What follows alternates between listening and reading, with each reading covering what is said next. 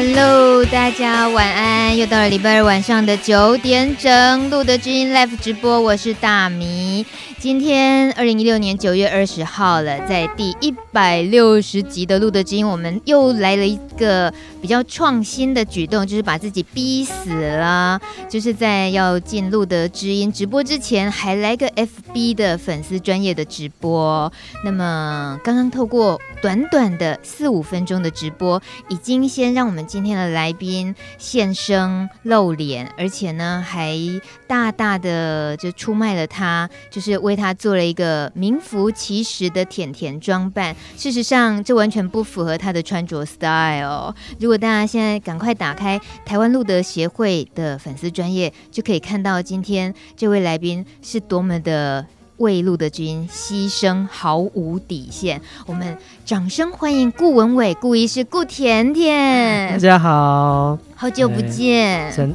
也没有很久不见吧。对，表示想念。上次是两个月前吗？不准你说的那么清楚。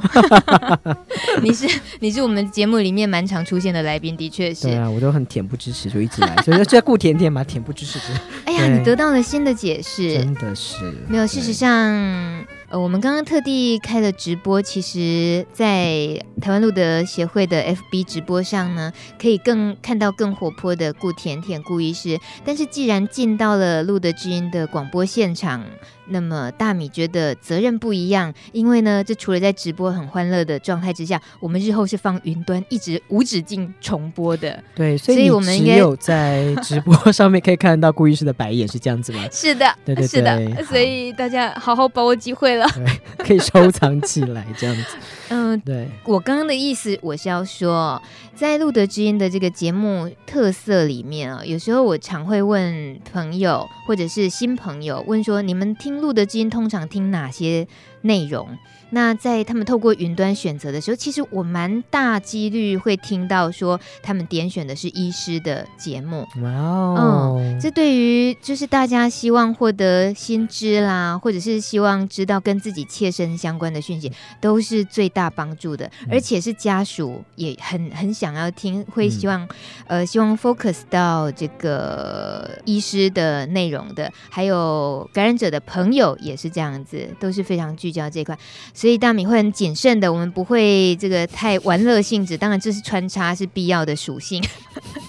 可是重要的是，今天我们要跟顾医师聊一聊，他在七月份的时候到了南非参加在德班举办的二年一度的世界艾滋病大会。那说起来，七月到现在七八九，其实也快三个月了，嗯都忘光了没？嗯 没有，我今天下午有特别看，我就是照的照片这样子啊，对，确定一下自己就是对，还就是在当下的情形是怎么样。啊，让我先来讲一下这个世界这个所谓艾滋病世界大会的好。好啊，对啊，认识一下这个两年，说是两年。它其实每一年就是啊、呃，艾滋病就是学会呃世界的这个 International AIDS Society 哈，嗯、那他们嗯、呃、每一年都有办会议，但是其实每两年的会议是比较大的。嗯、那在二零一四年的时候是在墨尔本，那二零一六年的时候。这次是在南非的德班，嗯、那他们大部分都会这个大会，大部分的话，它的内容其实比较丰富。它除了有一些医疗的部分之外，它其实又聚焦了很多，包括社会科学、法律上，然后社工，还有工位，好，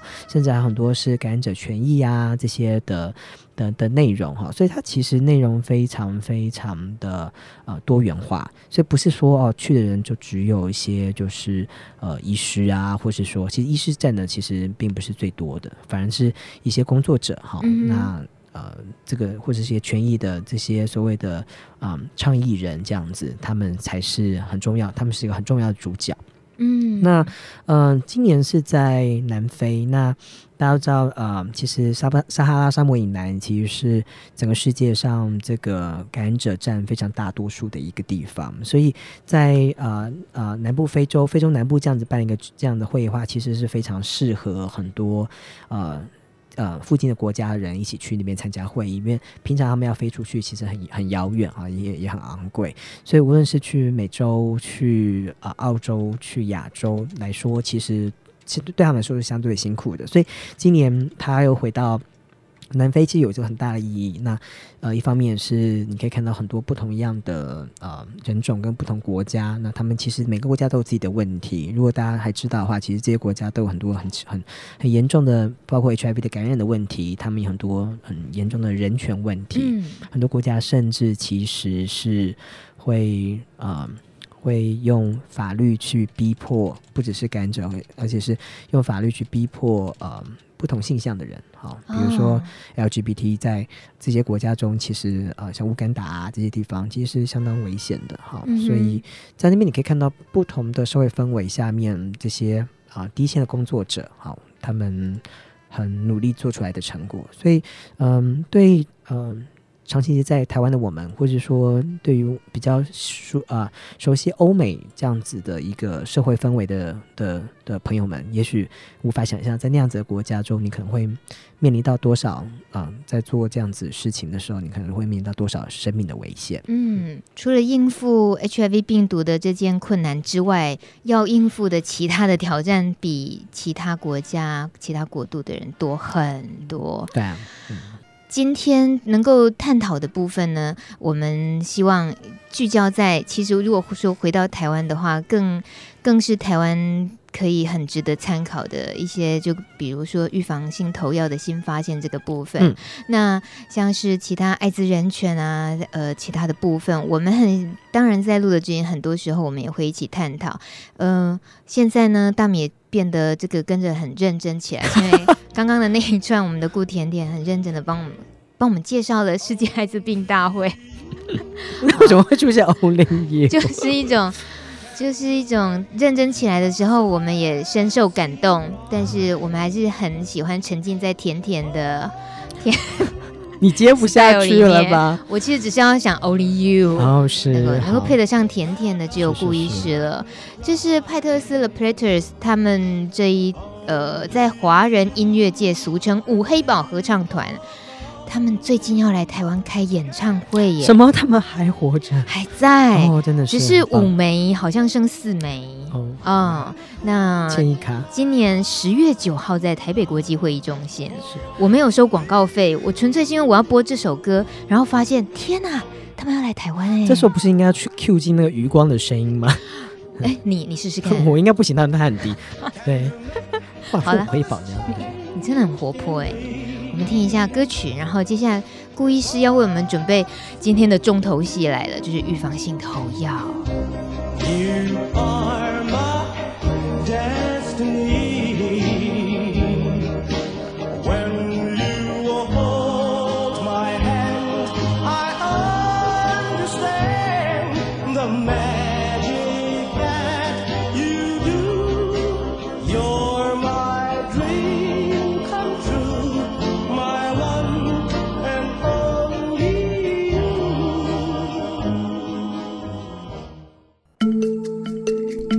新叮咛，怀爱协会主任孟平。我做这工作十三年，然后一路上看很多的小朋友，那心里其实真的很心疼。不管是已经感染的，或是没有感染的小朋友，其实我会发现，就是说大家不会想要去爱自己。爱都都表现在就是爱别人的状况，然后因为爱别人而去发现自己的价值。那想跟我们每个小朋友讲，你是很重要的一个人，不管你是感染者还是非感染者，因为你是独一无二的，全世界也只有一个你，再复制也没有办法复制出你的人生经验还有你的历程，不管它是好还是不好的。爱你自己，去发现你自己的好，即使别人不赞成，别人不觉得，可是你要觉得你是好的，因为只有这样子。你才能欢天喜地的活在这个世界上，你才会知道你是最棒的。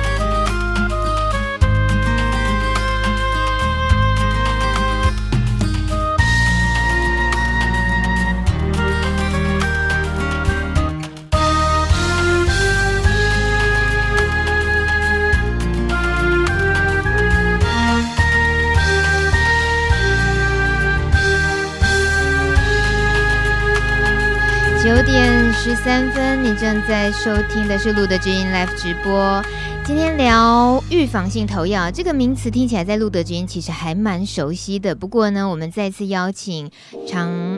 我经常讲长荣，我们还是邀请了台北荣总。觉得我常常飞像空姐是不是？顾文伟医师好啦，认真。ARTO Prep PP You I want you 哦好，嗯，在聊预防性投药，其实之前呃这个吴冠生医师聊过的是铺路后的预防性投药，就呃当成专题的一整集的聊。那那一次呢，大米就很明显的感觉到那个重要性，就是呃预防性投药的铺路前跟铺路后有非常非常。需要注意的各个细节，所以它即使是铺路后，光是这个后，它也值得好好的去了解。那今天呢，我们就放在铺路前的预防性投药，就是 PrEP。嗯，贴心的甜甜顾医师今天为我们用他的甜式 style 为我们解说一下，请问什么是铺路前预防性投药 PrEP 呢？呃，其实呃，简单说就是从以前开始，我们知道就是。呃，HIV 的药物它可以治疗 HIV，但是在最近的研究，啊、呃，在过去啊、这十年的研究就发现说，哎，这个 HIV 的这些药物呢，不止可以治疗 HIV，它其实还可以预防，就是没有感染的人，就是阴性的朋友，就是感染 HIV。好，所以它其实基本上就是它用的药物是类似的，但是啊、它其实可以达到预防的效果。那其实这观念并不是非常的呃，就是我们吃药然后来预防东西，其实不是一个非常新的观念哈。其实如果各位有去过这个非洲啊，或是去过一些中南美洲，有些在有疟疾的国家，其实你去那些国家之前，你可能会开始吃一些啊、抗生素来预防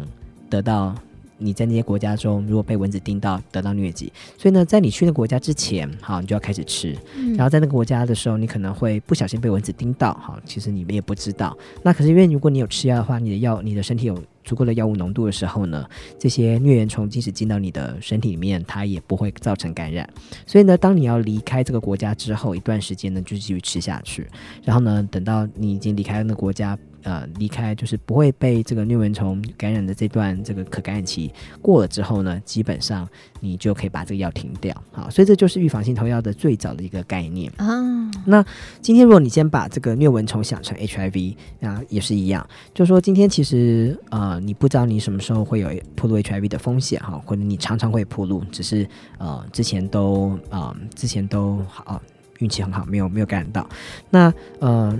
从呃开始吃药之后呢，基本上药物浓度在你身体达到你天天服用呃这个 HIV 这个这个抗 HIV 的这药物，其实它这药物名叫 Truvada 哈，它是有两个呃 Truvada 对两个所谓的这个核苷酸呃反转录酶抑制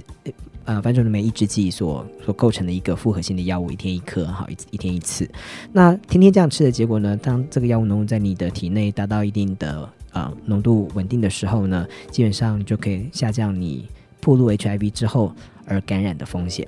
嗯、那呃，如果用比较白话点，再再更白话点讲的话呢，就是有点像是啊、呃，女生吃避孕药。嗯，好，避孕药有两种嘛，好，就第一种就是说我天天都在吃避孕药，那我随时就是行房的之后呢，你就是不会有。呃，怀孕。怀孕的风险嘛，嗯、好，那有一种就是说你没有吃，你平常都没有在吃药，结果呢就不小心发生了一个，比如说保险套破了，嗯、那这样子的话呢，因为可能会有呃这个怀孕的风险，所以隔天早上起来赶快吃所谓的 morning after，好，就是事后的避孕药，好，所以也是这样子，同样的方式其实就是跟 HIV 也一样，好，就是预防 HIV，你可以天天吃，然后就是你不用担心在这段过程中有感染的风险，那。如果是今天是你平常都没有在吃预防性投药，结果呢，突然某一次呢，比如说保险套破了，哈，也是一样，你有呃这个风险的时候，你也可以吃事后的预防性投药。所以一个就是等于说天天吃，第二个是另外一种是事后吃，大概是这样子。嗯、可是那这样子的很好理解的观念，那在今年这一次的国际艾滋大会里面，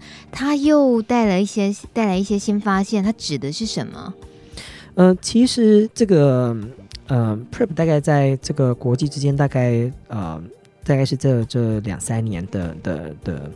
呃研究量越来越多哈，主要是因为说啊、呃，第一个是美国最早在二零一四年通过了这个药物可以在他们的一般的诊所啊或是医院开，所以有一些研究就是从他们那边美国的这边出来的。啊，比如说像美国旁边的一些呃药厂有统计的一些一些嗯、呃、结果，发现说从二零一二年到二零一五年这样的时间之内，他们这个开 PrEP 成长了七倍多啊，百分之七百三十八这样哈，所以从以前大概一千多人，二零一二年年底才一千多人吃然后，现在已经二零一五年的第四季哈，就是二零一五年年底的话，已经到一万四千人在吃了。那不过就是其实在美国的状况是这样，就是美国常常都是呃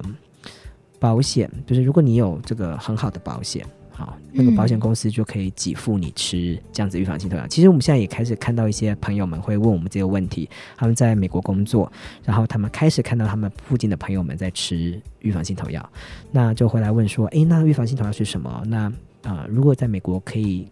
开的话可以找谁开？那如果是回来在台湾的话，要在谁开？或者有些人在美国开始吃，回来台湾他也想继续吃下去。那所以美国的状况就是都是用私人保险去给付，就跟他们的医疗一样。嗯，那嗯。在美国，其实感染的比例最高的地方，其实是美国的一些南部的州，就是其实主要是有色人种，尤其是黑人跟拉丁人啊、嗯呃，那里裔的这样子的啊、呃，或是所谓的呃非裔美美人这样子的、嗯、的的比例是最高的。好，那主要是因为这些呃所谓的呃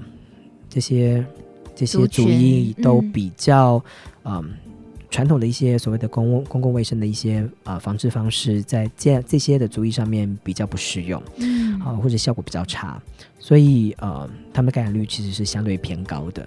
那所以你可以想象这些地方其实他们是最需要吃到预防性投药的，嗯、但很可惜就是啊、呃、因为社经啊、呃、地位的一些问题，啊、或者说他们其实没有那么好的保险，嗯、所以在美国几乎吃到的啊、呃、要求吃到 PrEP 的人几乎都是。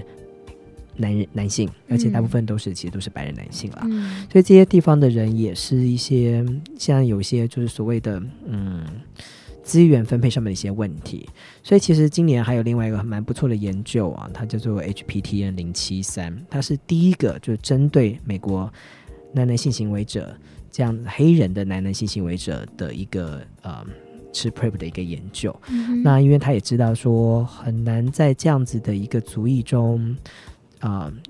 啊，去用这样的方法去去看有没有效，所以其实他的所有的研究研究人员，包括他这个研究的主持人，包括这个研究的其他的一些人，全部都是啊非裔美人，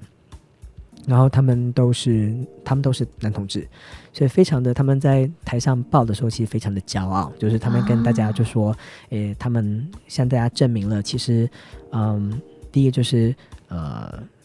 非裔美人也可以做进行一个非常有呃有质有质量的一个一个研究。嗯，再就是说，PrEP 透过一个啊、呃、符合啊、呃、不同族群的特色的一些介入方式，也可以呃很成功的使用。好，所以在他们的研究中，大概招募了两百多个受试者，然后他们其实在。这个追踪的过程中，其实有九成以上的人还有继续在待在研究中哈，所以他们没有离开这些研究，就是代表说他是一个大家就是参加者对于这个研究计划是非常的有向心力，嗯，而且大家也相当就是信任这些研究者，而且也觉得这是一个好的一个方式，所以他等于嗯、呃，同样在给予 PrEP 的过程中，也让这些族裔有很。赋予他们赋能这样子的一个一个成分在，所以这是个蛮不错的东西。可，是他们证明了对药有效之外，可是他们还是没有办法克服的是刚刚您提到的关于射精地位。就是消费的水平这种，嗯、呃，我觉得其实，在目前的话，其实啊、呃，有非常多的 PrEP 的研究在进行，全世界哈，因为是因为呃，WHO 就是世界卫生组织，他们看到了 PrEP 可行的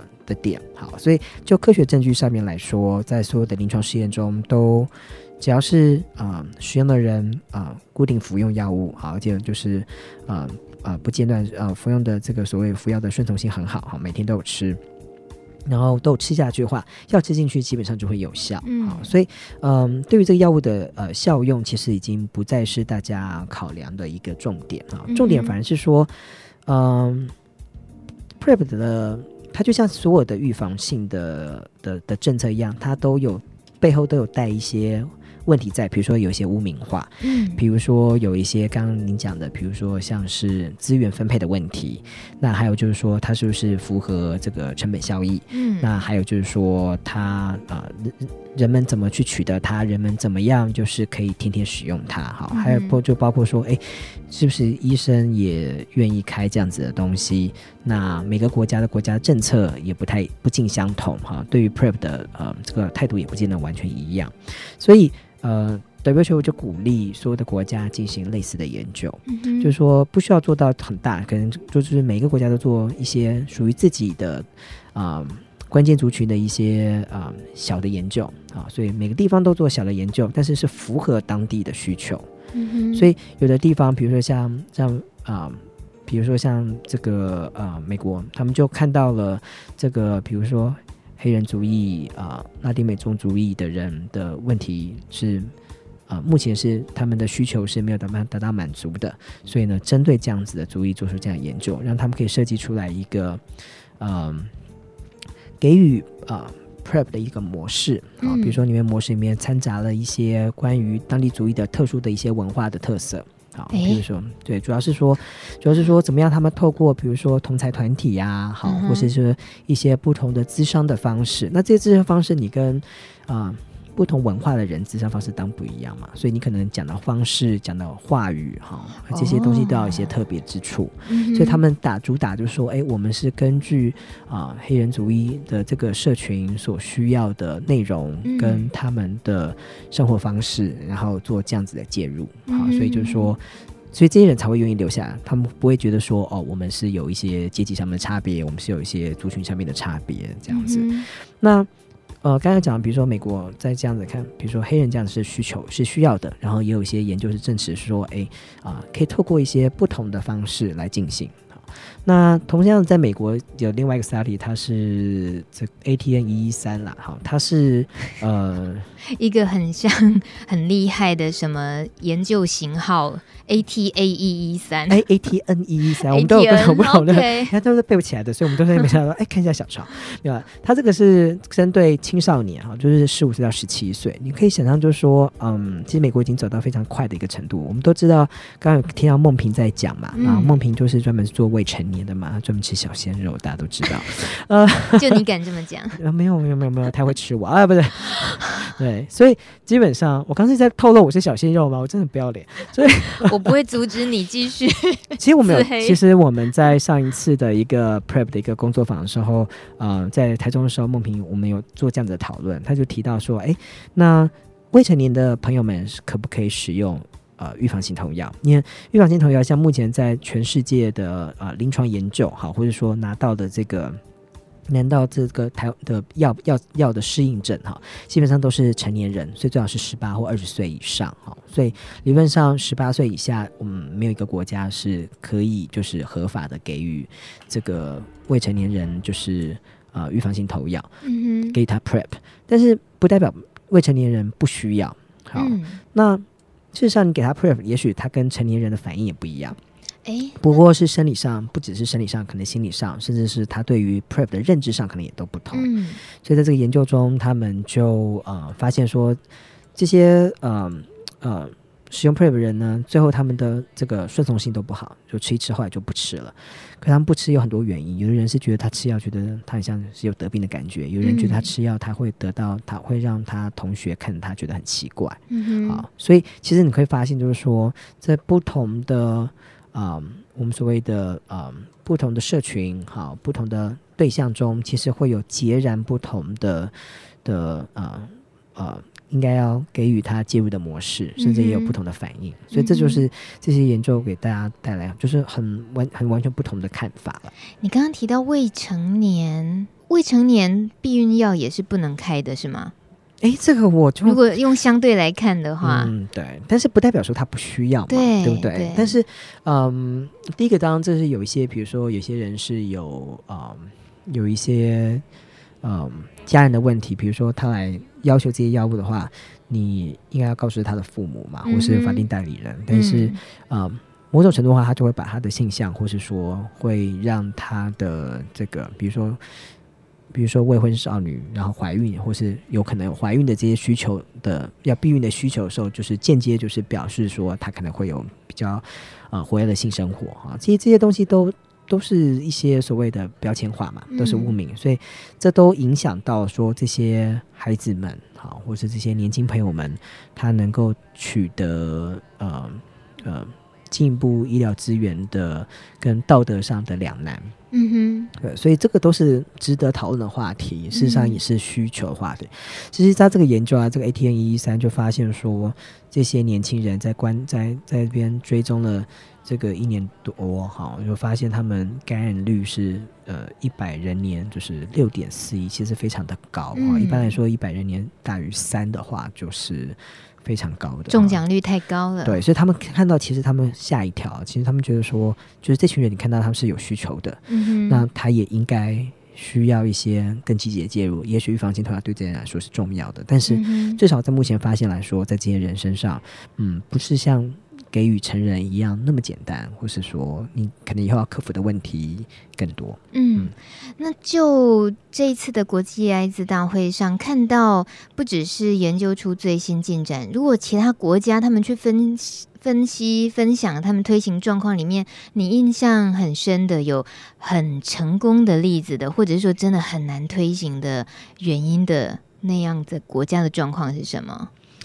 我觉得推看起来哈，其实这是、嗯、这这一场哦，是一个非常有，因为大家知道他在非洲嘛哈，嗯、那所以非洲，但我刚刚讲到了，它很多非洲的国家，那非洲国家其实，嗯，感染者中很大一个比例是女性。啊，所以有些国家就会，呃，用女性来，呃，比如像乌干达啊这些国家，它大概就是告诉大家在，在在他们国家女性这个之后是要怎么去推推行 PrEP 这些东西，但是也不能够忘记，就是这些国家中其实有一些男同志，那这些国家男同志其实常常是被故故意忽略掉的哈，所以就变成说他们能拿到资源相对来说比较少。所以就会很多，那其中比较好的一些国家，像是呃南非，南非是比较友善的国家，所以南非的一些嗯呃一些男同志的朋友们就会站起来，然后就是会用比较倡议的口吻跟大家讲说，啊，他是男同志，那他是黑人，但是而且他也是非常骄傲，就使用这个 PrEP 这样子，嗯，所以有的国家其实有已经有看到这样的性情情形，然后已经把这样子的一个资源就是溢注在。不同的呃呃呃关键的族群里面，那使用 PrEP 的除了美国是一个大宗之外，另外一个大宗其实是法国。哦，因为法国很浪漫嘛，没有，不羁，不羁。啊，对，不羁。哦，这不羁小节的不羁吗？没有，就放荡不羁哦，不羁好，我是算污名吗？没有，没有，没有，没有，没有，没有，对，没有，这个叫浪漫。OK，下次以后就说这个就叫浪漫，婉转多了。对，好，法国其实他们一直以来都有在做这个 PrEP 的研究啊，他们的最经典的研究叫做 Hypergay 哈，法文叫 Hypergay，好，就是 你，Excuse me，Excuse me，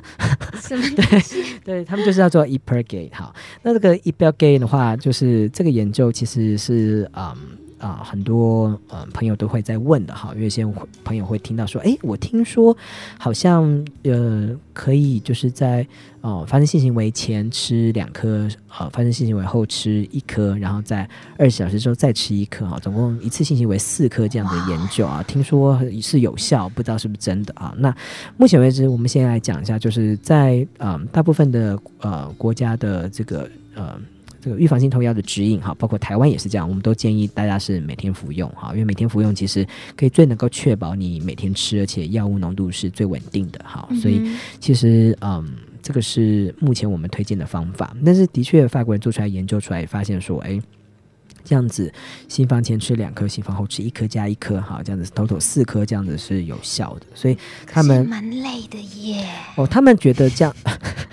很累耶。他们做出来结果出来就是说，嗯，一个受试者平均，先讲他结果啊，结果就发现说，哎，他们之前就发现说，哎，这个这样吃法的话，可以下降就是心感率八成以上，百分之八十六，所以其实是有效的。嗯、那后来他们这个做出来结果发现有效之后，他们就不能够就是呃这个研究的方式就要改变哈，就不能变成是双盲的研究，要把它变成是一个观察性的一个研究哈。那观察性这样子一个开放性的研究，今年也是讲出结果来，就说哎，呃，在继续追踪结果比原本下降的八十六还更多啊，就是九十七 percent。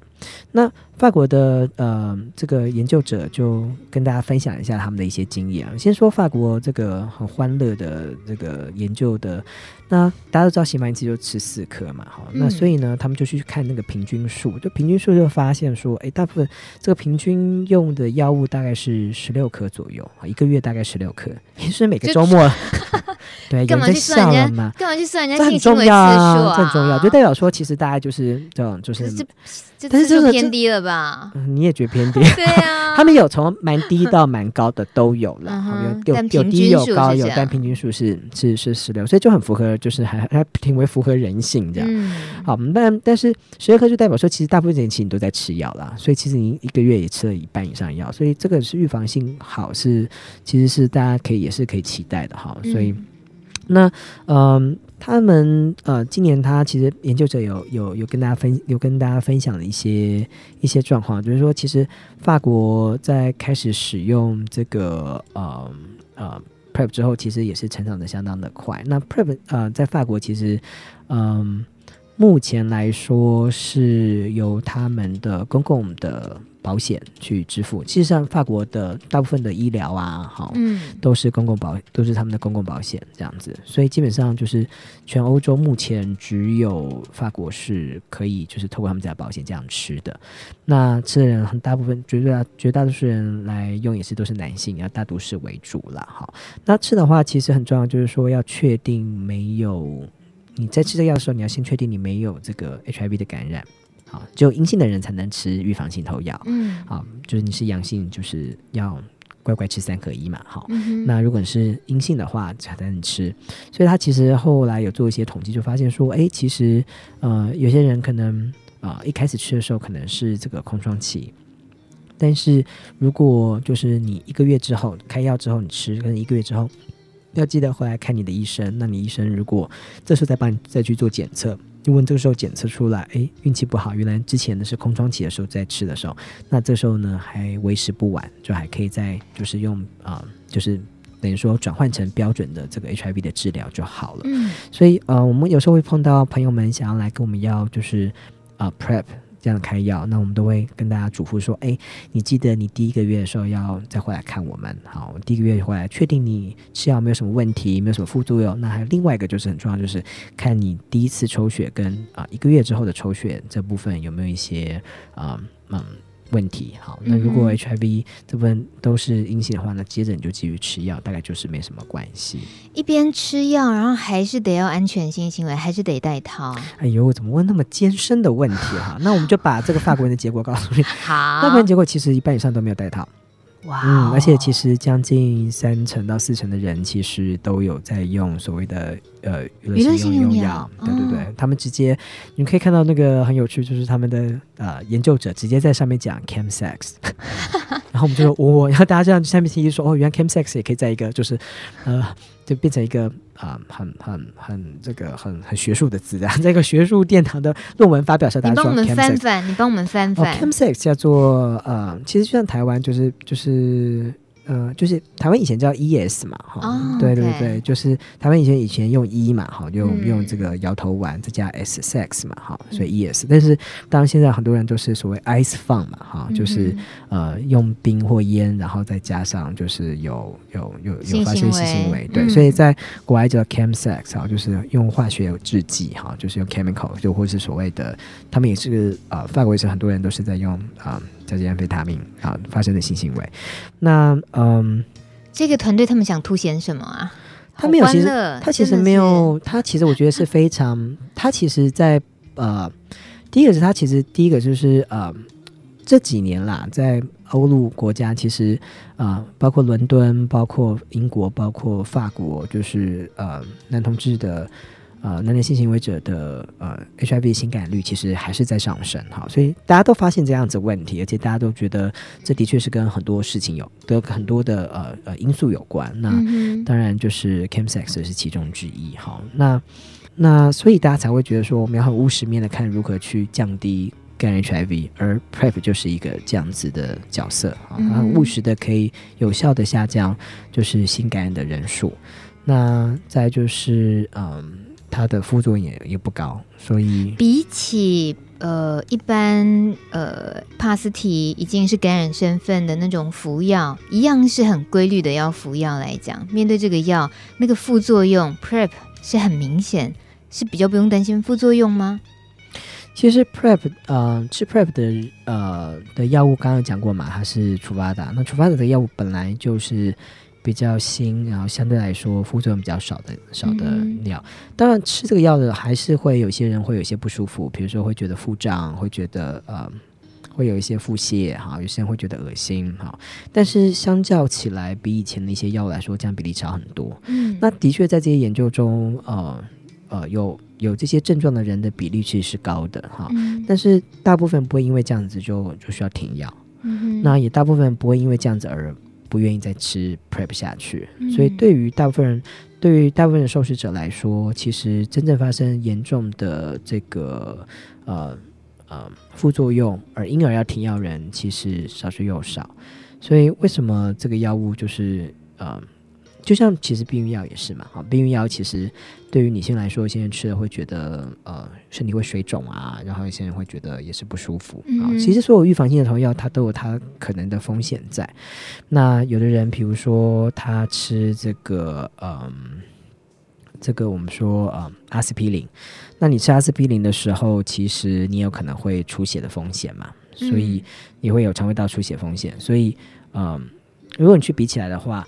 比如说英国的研究啊，比如说每每每给十三个人吃吃 PrEP 的话，就可以预防一个人得到 HIV，所以你就知道他们的国家就是感染 HIV 的比例有多高，就很容易感染 HIV 这样子。嗯、但是呢，就是给一百一十四个人吃 PrEP，其中会有一个人会有觉得恶心呕吐的感觉。嗯哼，所以可以发现说，对他来说，这个啊、呃、好处比坏处多，非常的。多嘛？但是如果今天你是吃阿司匹林来说哈，比如说阿司匹林的一大部分的研究就是你每二十个人吃吃二十个人每一年的话，就会可以预防到一个人发一个发生一次一次这个比如说心肌梗塞这样子的状况。好，但是他大概每吃到这个十五人左右，他就可能会出现一个人有出血的问题。嗯，所以。所有的预防都这样，所以我们要衡量说，哎，在健康人身上的话，如果我们要给他吃预预防性的用药，对它的好处跟坏处的比较，那楚巴达来说，其实它是一个好处远大于坏处的一个一个药物。嗯。所以这就是为什么我们在这部分，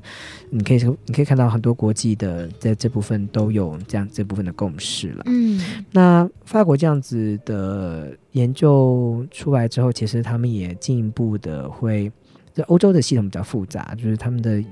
他们会送到一个 EMA 哈，就是说他们的英呃这个全欧洲的这个药物的呃这个管理局。那这个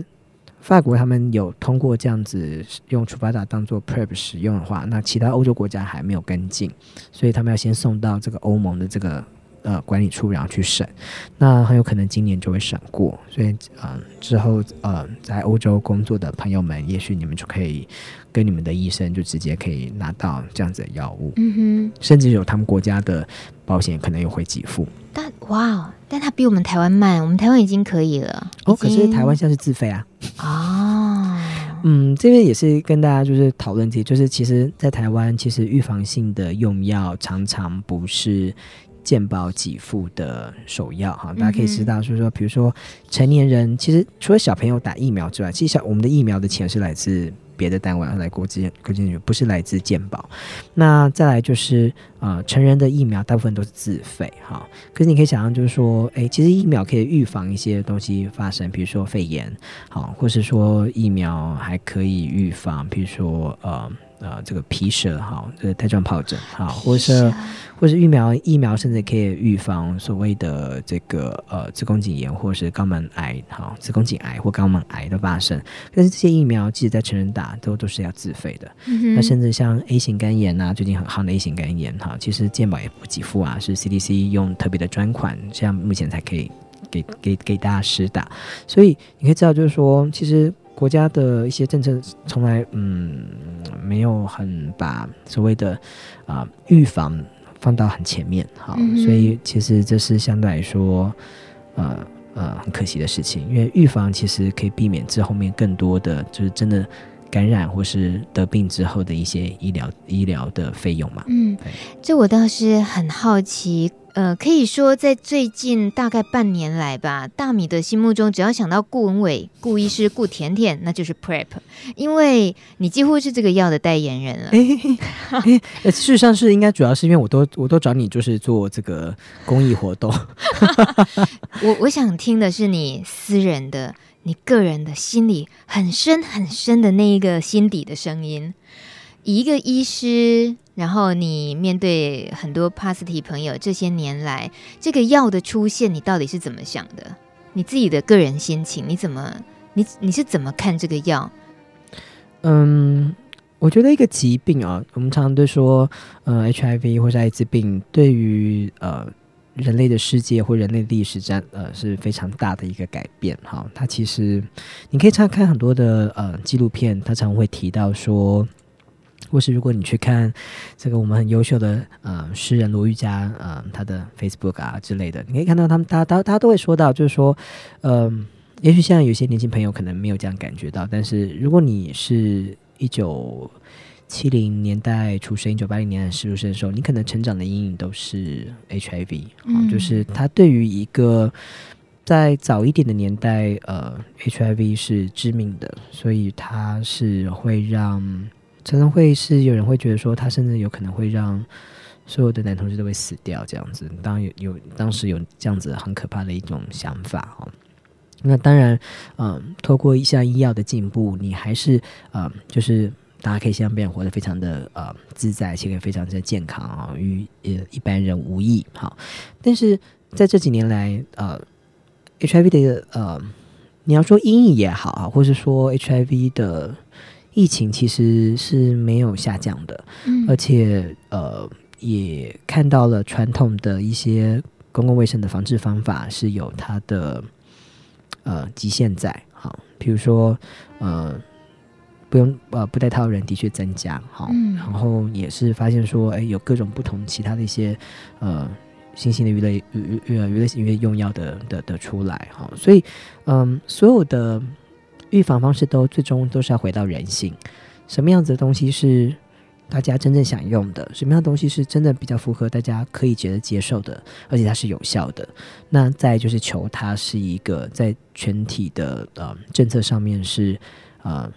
呃符合经济效益的。嗯，那这个就会是一个好的方式。那 PrEP 是少数在目前看起来是有这样子的可能的一个啊。呃有效的路途哈，最少它是有效，而且是大部分人都可以接受的。嗯、那 PrEP 其实也只是开始，目前只是用口服的 PrEP。那其实还有一些研究都在进行，包括用长效型打的 PrEP。好，那以后也许可能在女性的话，其实在国外已经有做出来是子宫颈环。好，那这个子宫环那个阴道环里面就是有一些药物，所以这个药物其实是可以用来预防 HIV 的。那它也是看起来是有效哈，所以嗯。之后还有其他各种不同的给予啊预防性投药的方式，不仅是只有口服而已。所以我们当然非常期待说，嗯、呃，我们有这样子的药物之后呢，可以拉近感染者跟非感染者之间的距离。嗯哼，好，就是不会因为 HIV 而影响到大家对于爱或是对于亲密关系的恐惧。最重要是减少这个社群对于呃 HIV 的恐惧跟阴影。嗯，那透过好的预防方式，跟透过好的治疗方式，其实这个疾病就应该是不让不足以为惧了。所以这也是我们希望说，哎，为什么这样的东西，不论是社群端，不论是医疗端，不论是我们当然说药厂端，或者不论是政策端、好公卫端，都能够有一个好的彼此合作的机会，让这样子的一个啊、让我们对于艾滋病在在二零二零好或者二零三零之之之前能有更进一步的作为啦，减少它的新发生率，这样。你的声音越来越小声，你知道吗？因为我觉得，你知道你要叫我讲很感性的话，那我都会开始想说，嗯，要怎么样才能够催泪呢？不是催，有必要吗？你心机很重哎、欸。没有没有没有，这是真的是真的是这这是很重要的一个，我觉得对于社群来说，这才是最重要的事情，就是怎么样减少了艾滋病对给大家的冲击跟阴影，而要怎么样让不论是相应伴侣，或是今天如果你看到一位你心爱的人，然后你不会因为说哦。你听到他说，刚跟你讲说，哦，我是我是带原者，我是阳性 HIV 阳性的时候，你你不会就是很很惊讶，或是说你不会。呃，很害怕，而因为这样子而错过了一个认识可能是一辈子伴侣的机会。对，最夸张的是，希望不要发生国外的那个交友软体，竟然考虑要将帕斯提的身份当做识别。哎、欸，这个我们下次讲哦，因为我觉得这是一个很有趣的东西哈、啊。因为不要下次，你现在给你两分钟讲，啊、节目要收播了。好，呃，你讲的应该是一个 Hornet 这个这个 app 哈。其实这很有趣，就是我去呃我去呃开会的时候，其实有碰到 Hornet 的。的创办人跟碰到 Hornet 的啊、oh. 呃，他们一个专门就是在做 HIV 防治的这部分的的人，其实他们是非常，他其实他们是非常积极的哈。事实上，他们也不太隐晦他们自己是 HIV 的身份。嘿、hey,，所以呃，嘿、hey.，所以其实我觉得对他们来说，觉得这个是一个呃责任之外，他们也希望让 HIV 能够呃普普遍化，就是应该是说呃对 HIV 的认知是。就是大家都能够接受，很自然的被看见，没错，对，所以就是，嗯、呃，因为在国外其实很多人他们能够接受，就是说，如果你是 HIV，然后你是测不到，嗯，他们觉得这等于是安全的，嗯，所以比那些他平常没有在验 HIV 的人，然后不知道自己是阳性阴性的人来的安全很多，就好像对人家说我的血型是 B 型阳性，啊、哦，什么什么 BH 阳性什么东西，对，输血以后要做 B H 阴性吧，OK OK，对，所以就只是一个标示，但是，嗯。也不吝告诉大家，就是就他不会被、嗯所，所以他们其实进进而他们希望啊，因为我觉得国外的方法 也许当然也不见得是完全就是可能是适合国内，但是他的这个想法是说，他希望透过这个表达自己的身份的方式，然后、嗯、呃让社群更自然的去讨论、嗯，就说 HIV 的部分，尤其是 HIV，如果你是吃预防性投药。你也都代表说你对自己的这个健康你很在乎，而且你也希望寻求一些保护自己的方式。那如果你今天是 HIV 的阳性人，但是你有在吃药，你也测病毒量测不到，你也不别人也不需要担心，你也不需要担心，因为其实。对这样来说是一个，呃，也是一个非常健康且是一个没有感染性的的的的的状况，啊，所以他其实是希望透过这样子鼓励这样子的方式，让大家更自然去讨论，呃，HIV 在这个社群的的身的角色。果然听起来也无不可嘛，哦，我觉得这就是 你知道，就是大家怎么去看这件事情嘛，嗯，所以有些人会觉得说，哦，这是一个，你同意吗？哦其实我觉得他们是一群就是还蛮还蛮自在就讨论自己身份的人了，嗯，对啊，所以我也觉得，嗯，每个每个每个社每个国家有他自己文化的角色，每个社群也有他每个社群的特色。就像为什么我们刚刚在讲 PrEP 在不同国家啊、呃、不同社群，它会需要不同的研究，嗯，就是因为会有不同的事情发生。所以我们也当然在台湾在推行 PrEP 的时候，我们也会有相对应的，我们要考虑到啊。呃啊、呃，就是比如说，呃，社群朋友们对于这件事情的看法跟他们的认知，嗯，嗯，所以我觉得都很重要啦。我们最重要是要知道大家想什么，大家需要什么。嗯哼，就是这么贴心，他就是顾甜甜。他现在晚上你就绕回来了，你真的太厉害，对不起，还要报音了，对不起。对不起有损甜甜的 甜甜的名声吗？留言板上你自己回去看啊，这有人歌都唱起来了。晚上十点录的知音节目要收播，我们今天很开心，请顾文伟医师，他的名字叫顾文伟，以后大家见面叫他顾甜甜也是可以的。他他就是甜到。爆炸的这个很可爱的医师在台北荣总，很多家长朋友们，如果家，家长朋友、啊，因为今天听这个节目听重播的，很可能就是帕斯提的好朋友们，对，呃，就是你们放心把孩子交给这位医师吧，他们会他们会很开心的去看医生的。哦，好，哎，这样最后的 ending 可以吗？我会好好照顾大家的哦。谢谢甜甜，不客气，谢谢大米，谢谢所有朋友们今天呃陪伴我们这一集录的金，下个礼拜见。下礼拜呃呃不对，下次见，下次见，下次见。ありがとうございます。你刚从日本回来吗？是。拜，辛苦了。拜拜。拜。